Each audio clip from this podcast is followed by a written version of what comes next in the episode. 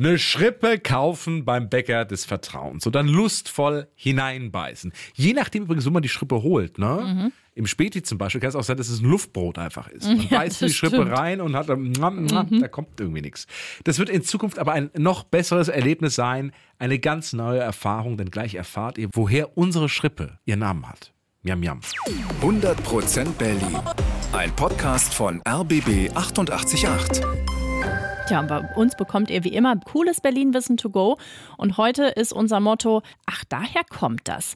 Berlinerisch für Fortgeschrittene sozusagen. Wir gucken uns mal die wichtigen Wörter an, die nur wir Berliner sagen oder die jedenfalls bei uns sehr, sehr verbreitet sind. Und wir verraten euch, woher kommen diese Begriffe eigentlich. Zum Beispiel von welcher brutalen Prozedur hat die Schrippe ihren Namen? Was hat das Zelt von französischen Soldaten mit einem Berliner Wort zu tun? Und warum heißt dieses mega leckere Hefeteigbällchen mit Marmelade innen drin bei uns Pfannkuchen? Aber der Rest der Welt sagt Berliner. Die Antworten gibt's jetzt. Kiez.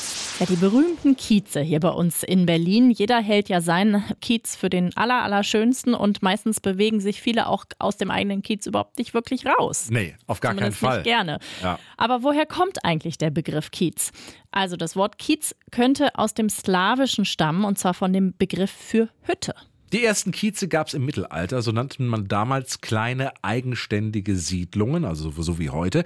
Die waren oft in der Nähe von einer Burg und die Bewohner mussten dem Herrscher bestimmte Dienste leisten. Zum Beispiel wohnten in Kiezen oft Fischer, die dann eben frischen Fisch in die Burg liefern mussten. Auch in unserer Gegend gab es solche Kieze, zum Beispiel in Spandau und in Köpenick.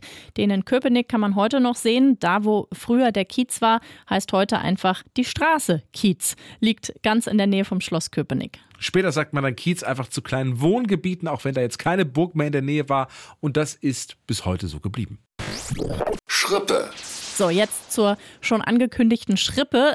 Aber woher kommt der Begriff Schrippe?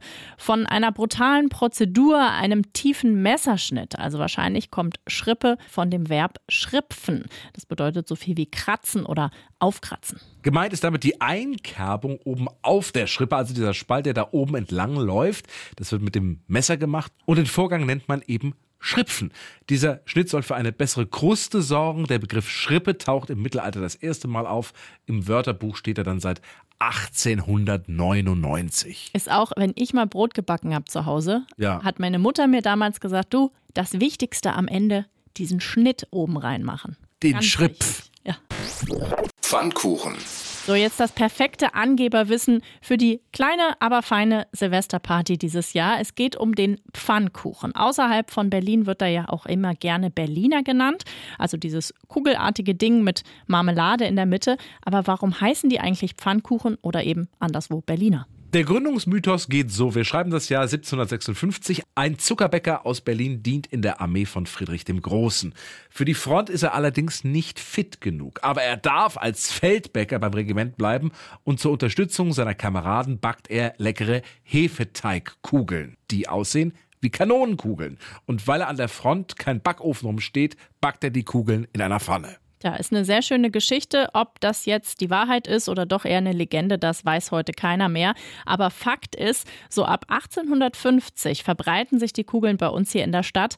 Damals heißen sie Berliner Pfannkuchen. Das war der offizielle Titel in den Kochbüchern. Im Laufe der Jahre hat man dann aber hier in Berlin das Berliner eben weggelassen. War ja unnötig, man war ja in Mhm. Berlin, wusste man ja, wo die herkommen. Und die Köstlichkeit hieß nur noch Pfannkuchen. Außerhalb von unserer Stadt passierte das Gegenteil. Man ließ vom Namen Berliner Pfannkuchen irgendwann das Pfannkuchen weg und deshalb heißen sie woanders eben jetzt Berliner. Eigentlich ganz einfach, ne? Fisimatenten. Mach mal keine Fisimatenten. Auch so ein schöner Berliner Spruch. Für den gibt's auch mehrere Erklärungen. Hier ist erstmal die schönste. Die Soldaten von Napoleon waren damals in Berlin und haben die jungen Damen gefragt, na, willst nicht mal mein Zelt besuchen? Auf Französisch, visite ma tante. Die Das klingt aber auch so, dass man sofort Lust hat, oder? ja, wie alles im Französischen.